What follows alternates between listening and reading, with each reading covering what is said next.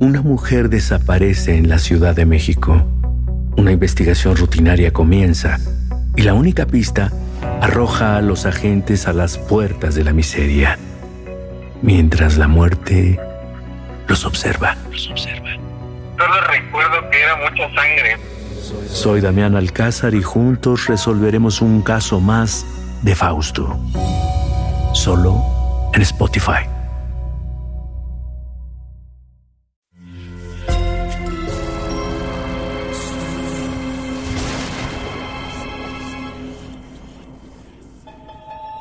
Portal Sonoro no se hace responsable de las visiones, pesadillas o encuentros cercanos del cuarto tipo que puedan suceder antes, durante o después de la experiencia. Para una experiencia sonora completa recomendamos audífonos para dejarte envolver por la casa grande y sus infinitos cuartos. Escucha bajo tu propio riesgo.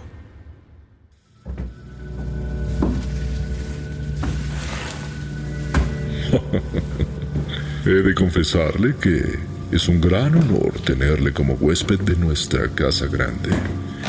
Hacía tiempo que no teníamos a un visitante tan distinguido como usted y mostrarle los tesoros de esta casa a alguien que realmente los aprecia, créame, es un verdadero deleite. Me doy cuenta que cada cosa que ve llena su vista y magnifica su devoción hacia este lugar. Lo sé. Tan es así que muchos llevamos años aquí a veces parecieran ciclos, incluso una eternidad. Me han informado que le gustaría hacer una llamada antes de subir a su habitación. Por supuesto, déjeme mostrarle dónde se encuentra el teléfono. Por cierto, es una de las áreas más llamativas de esta casa. Es una joya.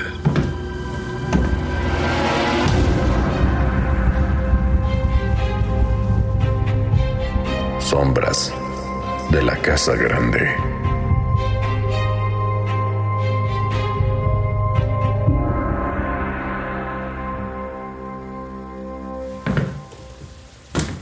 Hemos llegado ya.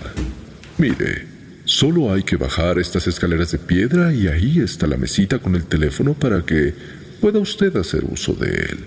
Justo junto a esa lámpara que brinda aquella cálida luz ámbar tenue y muy acogedora. Le, recomiendo no sujetarse del barandal. La madera, sabe, ha ido cediendo con el tiempo y está un poco flojo. No vaya usted a tener un accidente. Ah, esta galería es una obra de arte. Baje con cuidado. Eh, no por venir distraído observando estas exquisitas reliquias se vaya a tropezar. Tantos cuadros, tantas pinturas, tanto arte. Sabe, esta colección es muy, muy singular. Si se fija bien, hay algunas obras que tienen marcos de madera, otros, ya vio, son de oro puro y algunos otros parecen de metal. Los techos altos de la casa grande permitieron poner los cuadros de techo a piso. Fue una gran hazaña colocarlos. No lo podríamos negar, pero el resultado fue muy satisfactorio. Como puede notar, está a la cuenta con techos altos y es bastante larga, pero si se fija, no tiene más de 6 metros de ancho, incluyendo la escalera, y donde se encuentra la mesita del teléfono allá abajo. Ah, por favor disculpe el olor a humedad y encierro. Es que casi nadie viene por aquí. Esta galería es tan deslumbrante a la vez. Cada pintura ilumina este salón de una manera tan peculiar. Es normal que sienta frío en esta área por las paredes de piedra. Y sí, también es muy normal que sienta un calor que emana desde las entrañas al experimentar y ver fijamente cada una de estas escenas. ¿Ya se percató qué imágenes son? Venga, acérquese. Le invito a observar detenidamente. Dígame, ¿qué es lo que ve y qué es lo que oye?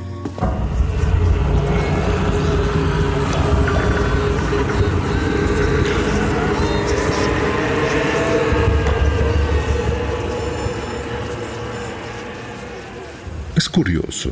Muchas personas han relatado sentirse observados por estos cuadros, sobre todo mientras realizan su llamada telefónica y dan la espalda a los mismos. Hmm, una sensación perturbadora, sin duda. Quizá, no me dejará mentir, sea por tantos rostros pintados, tantos ojos con miradas tan intensas y la misma oscuridad de esta área. ¿Usted qué opina? Eh, por ejemplo, observe esta pintura. Definitivamente es una obra soberbia, majestuosa, pero llena de dolor, obscuridad, sufrimiento y miedo. Se ve a los sacerdotes enjuiciando a quienes aparentemente son culpables de algún delito, mientras que el pobre indiciado es colgado de cabeza, amarrado de los pies, siendo torturado junto al madero que lo sostiene. ¿Y ya vio al personaje que está detrás? Parece colgado de las muñecas. Y si ve con atención, su cuerpo cuelga dando privilegio a toda ley de gravedad. Se ven sus huesos rotos e incapaz de sostenerle. O también, eh, mire esta de acá.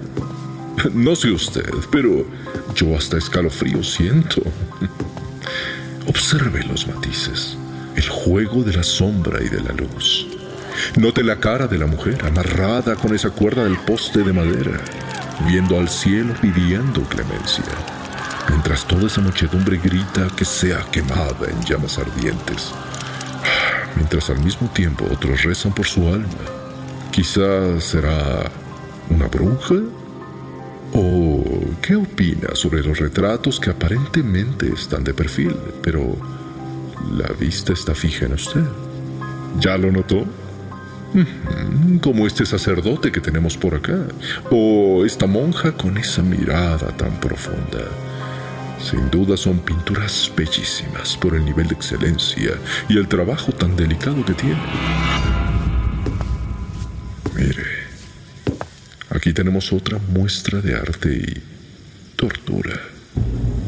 Vaya, estirar el cuerpo humano atado a una rueda de madera de su tamaño. Uh, escalofriante. sí que se las ingeniaban para causar dolor. Pero, mire, más allá de eso, le invito a que observe fijamente la técnica de la pintura. Es exquisita. El relieve, el puntillismo en esta obra es magnífico. Así es, mi amigo. Tiene razón. Todos estos cuadros fueron pintados durante la época de la Santa Inquisición. Todos los que ve, de arriba a abajo y de izquierda a derecha. Hmm. Aquel tiempo en el que se suprimía la herejía por la Iglesia Católica. Esa época donde se castigaba prácticamente todo. Satanás Lucifer, Asmodeo, Belial o Belcebú. Diablo ha tenido una gran cantidad de nombres que han aterrado a cientos de generaciones, y la iglesia lo vio como un príncipe, un arcángel caído que se convirtió en una fuerza que aterrorizaba los cielos en compañía de los demonios. De ahí que en la Edad Media, por ahí del año 1184, si bien recuerdo, se comenzó a creer que era capaz de presentarse bajo todas las formas humanas posibles e incluso podía hacer creer que era un ángel de luz. De esta manera y con el fin de castigar a todas las representaciones de este ente, se creó la Inquisición, que se convertiría en la pesadilla de una inmensa cantidad de personas incomprendidas en su tiempo, aunque muchos, por supuesto, tuvieron su merecido y bien merecido además. y la justicia se convirtió en un gran festín del cual los pobladores gozaban al observar. Por supuesto que era toda una experiencia de gran singularidad. Se tenía como meta perseguir todas las acciones que atentaran en contra de la doctrina religiosa, convirtiéndose en penas capitales. Venga, acérquese. Observe en este cuadro la vestimenta que se utilizaba. Esos capirotes son imponentes y tenebrosos. ¿No le parece? Imaginar que detrás de ellos se encuentra la cara de nuestro verdugo no debe ser para nada agradable.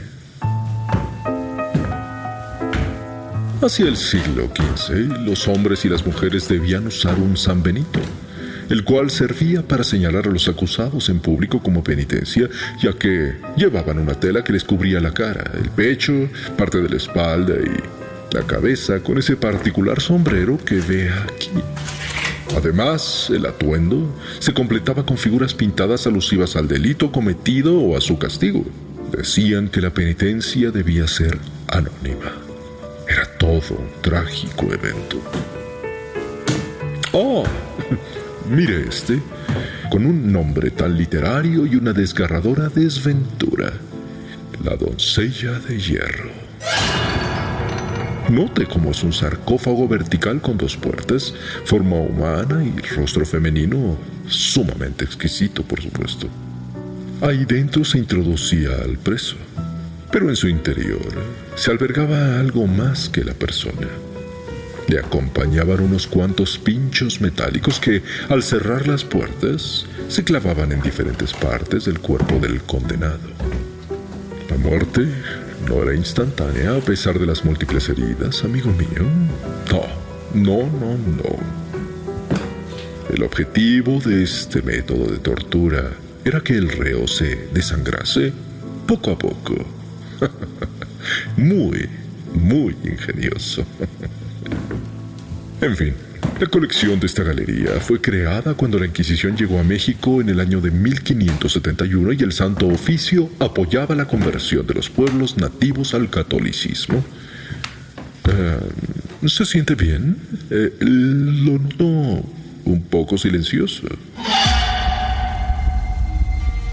Oh, me he quedado sumergido en esta época. Por favor, discúlpeme. Aquí está el teléfono para que pueda hacer su llamada.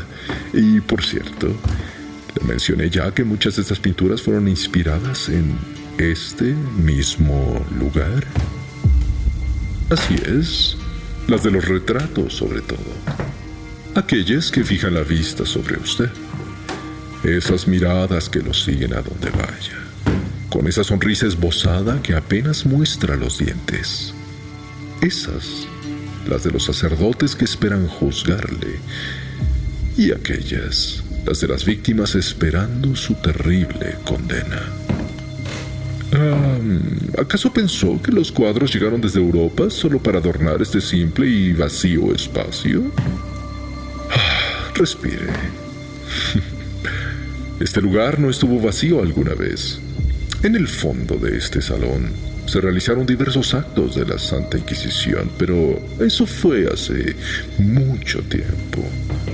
Ahora, disfrute su llamada y le recomendaría tener cuidado al subir las escaleras y sobre todo, no le dé la espalda a los cuadros.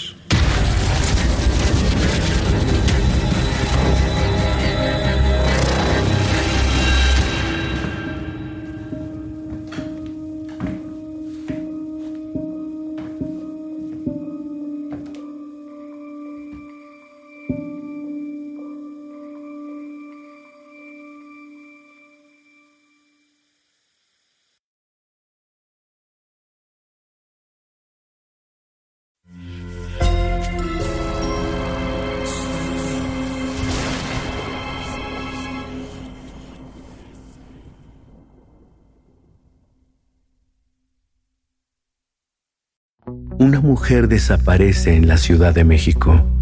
Una investigación rutinaria comienza y la única pista arroja a los agentes a las puertas de la miseria, mientras la muerte los observa. Los observa. Solo recuerdo que era mucha sangre. Soy Damián Alcázar y juntos resolveremos un caso más de Fausto. Solo en Spotify. Sé bienvenido a Tristan Terror, mi podcast donde comparto múltiples vivencias paranormales que mi propia audiencia me manda. Relatos sobre brujas, sectas, fenómenos extraños en distintos lugares conocidos de México. Adéntrate para que conozca los relatos más aterradores de México. Y así esta noche, te aseguro tendrás dulces pesadillas. Escucha Tristan Terror en cualquier plataforma de podcast.